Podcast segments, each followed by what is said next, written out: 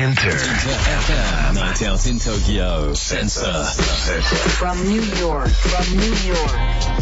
Inner FM Sensor Now Out in Tokyo 金曜夜9時を回りました本日は、えーお休み中、しまあ、出産休みっていうか自分が出産するわけではないんですけどもね奥さんが、えー、破水したことということでもうすぐ赤ちゃんが生まれる、えー DJ カートゥーンさんに代わって本日はこの時間連横映がお送りしておりますここからは From New York City ニューヨークの Z 世代ミレニアル世代にフォーカスしたメディアニューヨークフューチャーラブとタイアップしたコーナーになりますニューヨーク在住のミレニアル Z 世代評論家シェリーめぐみさんが座談会形式でインタビューしてきた模様をお届けしていきますということでシェリーめぐみさんよろしくお願いします What's up, Tokyo? What's nice up? to meet you. Nice to meet you ね too. Finally we get to talk. いやわお。ね、本当初めて話せましたね。そうですねよろしくお願いしますうんよろしくお願いします。はいい、や、もうカートゥーンも頑張ってるからね。いやカートゥーンさんは頑張ってないですけど 今日の出産に関してはね頑張ってると思いますよ。でも、かなりはい気持ちが、ものすごい頑張ってると思います。もう応援しましょうね。応援しましょう本日はちょっといろいろと、ね、よろしくお願いしますお願いします。で、はいレンさんはいははい英語ネイティブ、あの、ニューヨークへはよくいらっしゃるんですか？あ、僕ね、もともとあのー高校大学とアメリカの方にいたので、えー Right, right. 大学はボストンに行ってまして、なので、高校大学の頃からよくニューヨークはね、遊びに行ってました。はい。ねえ、もう本当おなみ、おなじみの街でね、おなんかね。なじみの街でね、うんもう刺激の多いね、街で、もう本当に、あの、すげえ大好きなんですけど、一つ言えるのはね、飯がはね、ご飯はね、ちょっとあれだったんですけどね、なんか俺の中であ、は本。当？ご飯はやっ本ぱストリートフードが一番うめえなと思ったですね、ニューヨーク行った時は。ああ、うんとりあえねずデリーのサンドイッチはクソうめえなとかなってましたけども、なんかそれ以外のね、なんかレストランとか行って日本食屋とか行くとなんじゃこらとかなってましたけども。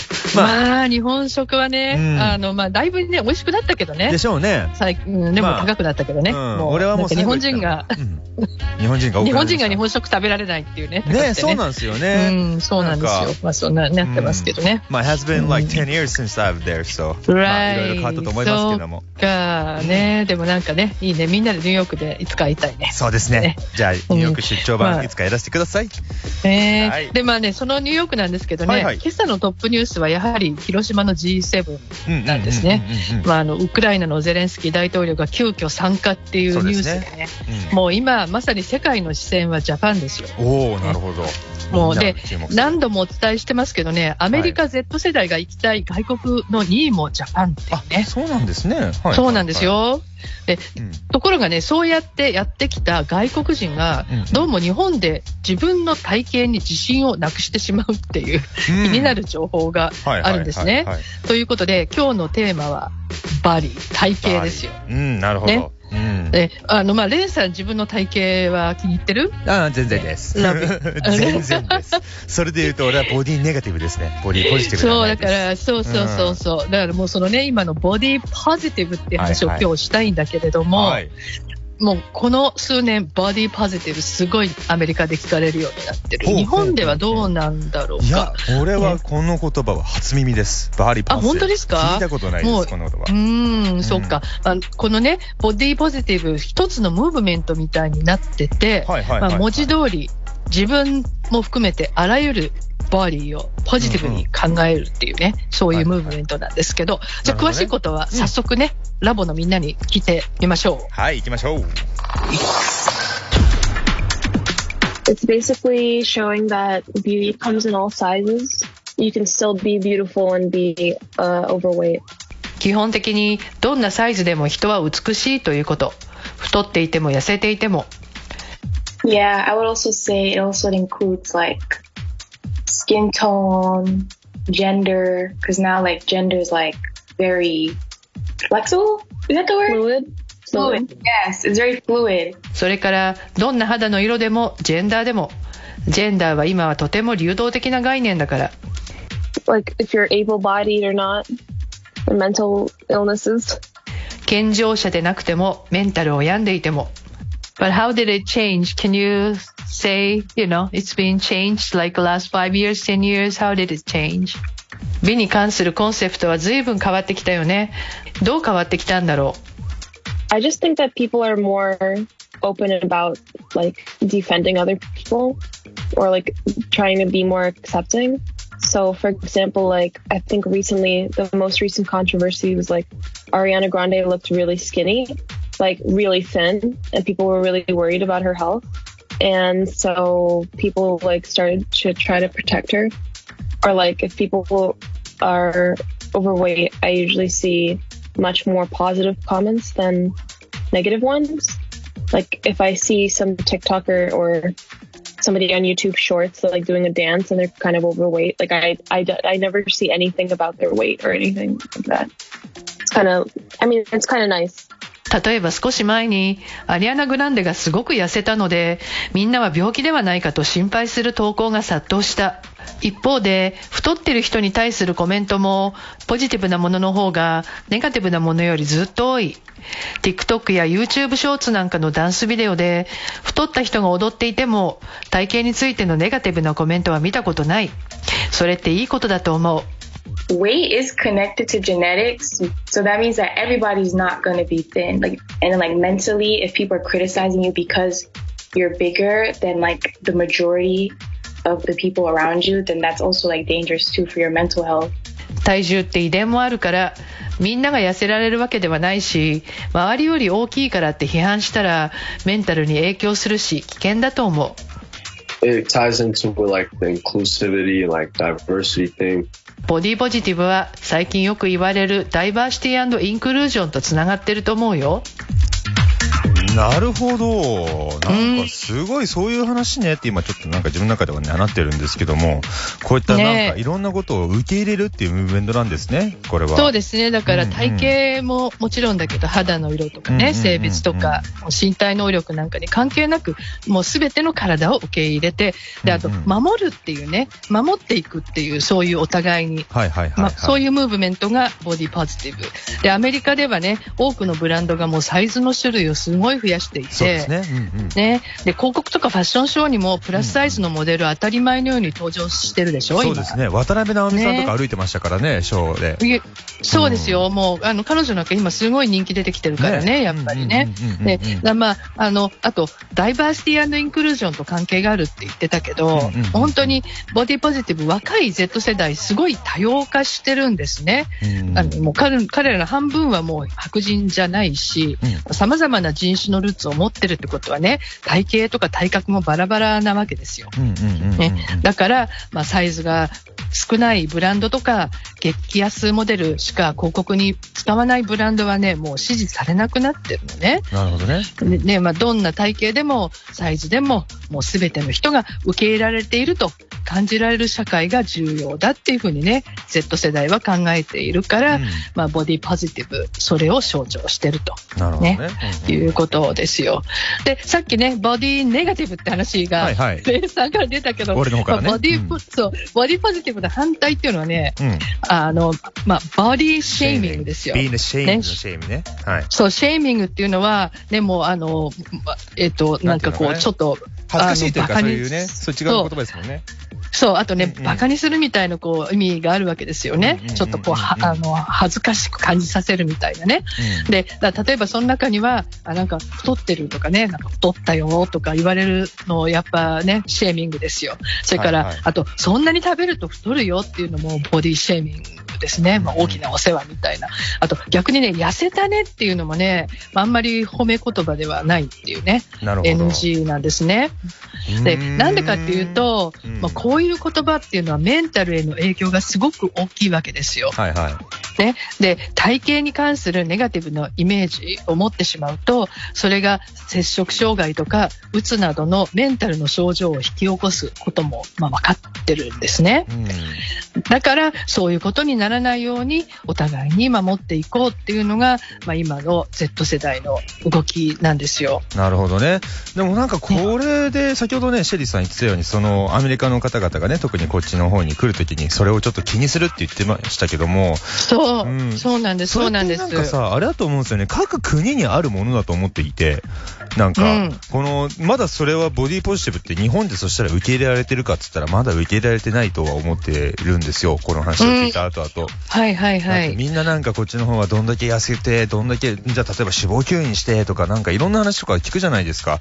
うんうん、あの、このダイエットがなんたらだとか言って、このスリムボディを手に入れようみたいな、そんな広告ばっかりやってるわけじゃないですか。だからそれと比べたらね、まだこっちは全然それが届いてなくて、で、そんな中で、そのね、今の、あの、アメリカの方々が日本に来たら、それで自分のことにね、あれ、これの体型でいいのかな、私、みたいな思うのはね、あの、そりゃそうだと思うんですよ。なんか。はい。で、うんでね、それについてね、まあ、記事を見つけたんですね。これアメリカのはいはい記事なんだけど、うん。あの、日本に住み始めた外国人の若者、特に女性がうんうん。自分の体型についてね、まあ、自信をなくすって記事なんだけど、住む前はね、まあ、あの、日本に以外にいる時は、5割近くが自分の体型に自信があったのに、日本に来たらわずか2割に下がってしまった。やっぱりそういうね、事実あるようなんですね。なるほど。で、うん一体じゃあどういうふうに、どういうことなのかっていうのをね、日本を何度も訪れてるメアリーにちょっと聞いてみました。はい。I also struggle with my body image when I'm in Japan. Just because everybody really cares. Everyone looks really manicured. They put on the right kind of clothing that they look nice. And then like they care about like how their hair looks and like everything looks so perfect. I would assume like they put in a lot of work to make it look so nice. I think as a culture too, like if you compare Japan to America, I think like exercise is a lot more important in Japan. Japanese people are healthier overall. So it makes me like uncomfortable. more more less uncomfortable, maybe more like I want to be like that too. Like envious, I guess. 確かに日本に行くと自分のボディイメージに自信を持つのが難しくなる。なぜってみんなとても気をつけてるというか、お手入れが行き届いているというか、ファッションとかヘアにもものすごく気を使っていて、とにかく完璧に見える。あれだけ綺麗にしようとするととても大変だと思うんだけど。まあ文化の違いもあって日本人はアメリカ人に比べエクササイズをずっと重要視しているし全体的にずっと健康だと思う。だから日本に行くとちょっと居心地が悪いというかまあというよりはああいう風になれたらいいな羨ましいっていう感じかな。So a a large a woman's large in Japan would be like a medium here? 日本は服のサイズもアメリカと違うのかな？日本の L はこっちの M? Yeah, you Are you- could say that. Even for, uh, you know, let's say if I'm in Japan, I get L, but no M. But when I'm here, I get S. そう言っていいと思うよ例えば僕は日本では M サイズだけどアメリカだと S だから If you don't have a lot of a big range of sizes for consumers, then wouldn't that make people be very careful about their weight and their shape So they can have access to clothes that can fit? 日本みたいにサイズの種類が少なくてみんなも似たような大きさだったらそこから外れないように気をつけなければいけないのではそうでないと着れる服がなくなってしまうよね I was gonna say, I feel like it's more so just Japanese people just are naturally smaller compared to other people, like in the West, and also their diet too. Like Japanese food is very low calories, just rice, dish. So like it's just genetics and also their diet. I guess they didn't bother to make bigger sizes. I guess. Mm-hmm. Like I guess it's gonna change if there's more Western and other foreigners coming to have to, I don't know, maybe change it. 日本人はもともと小さい方だと思うんだよねそれに食べ物もカロリーが低いご飯とかお魚が中心でしょだから大きいサイズを作る必要はなかったと思うんだでもだんだん西洋人や外国人が入ってくるようになってそれも変わっていくのではないかな Like it's definitely wrong for them to, like Japanese people criticize you if you're deviant from the group.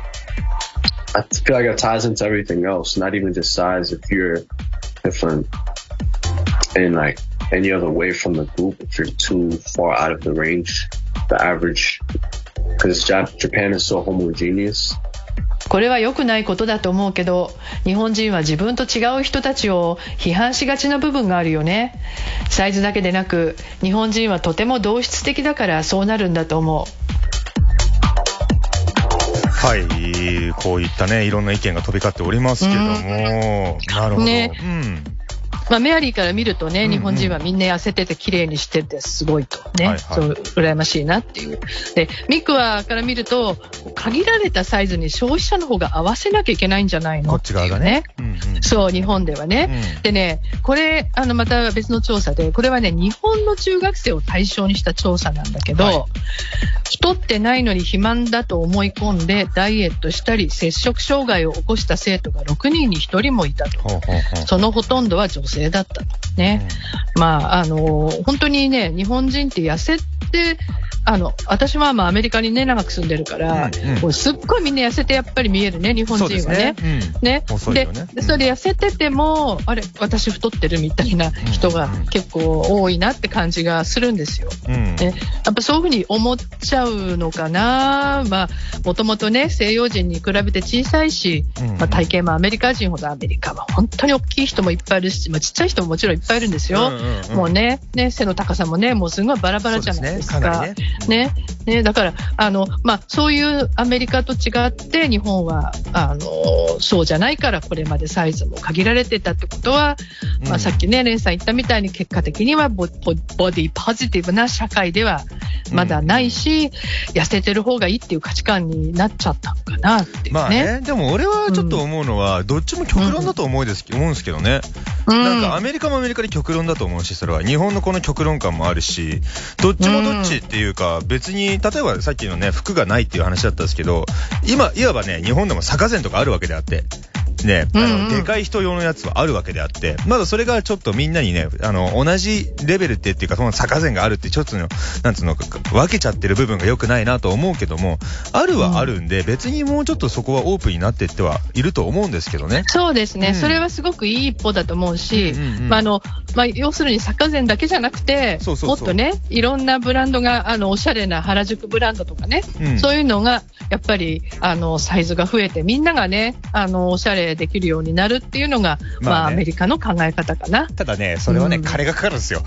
何かって。そののボディを作るのは金かかるからみんなやんないわけで、そこなんですよ。そうなんです、そうなんですよ。ねそれはね、本当にその通りだと思う。ううんんただね、ニーズがあればやっぱり増えていくから、ね、ニーズがなあのないからそうなるわけで、だから、まあ、外国人とかがね、どんどん入ってきて、うんまあ、サイズがね、結構いろんなサイズの人が増えてきて、こういうの欲しいって人が増えれば、そうですね。まあ、あのね、サイズも増えていくしまあ、で大事なのはね、やっぱりその、いろんなサイズがあるかどうかっていうことよりも、うんやっぱりね、あのいろんな人種とかジェンダーとか、まあ、健常者であるとか、そうじゃないってことに対する見方が変わっていくっていうのがうん大事なことなのかなと思うんですね。そうそういう人たちを、うん、やっぱり自分たちと違うものとして見ないっていう、あの、受け入れるっていうのが、まあ、ダイバーシティインクルージョンだから、だからまあ、そういうのを象徴してるのが、まあ、ボディポジティブなのかなってうんうんなるほどね。思う、思いますね。うんみんながみんうなそれぞれの個性を持つ、ね、世の中になるっていうものがね、このそう、そう。それがもう普通になるっていうね。うんうんまあだから普通じゃないからまだ言ってるわけでね。そうだね、そうですね。うんまだまだね、あのーこれを、この問題は日本国内ならのみならず、やっぱ、うん海外どこでもそうだと思うんですよ。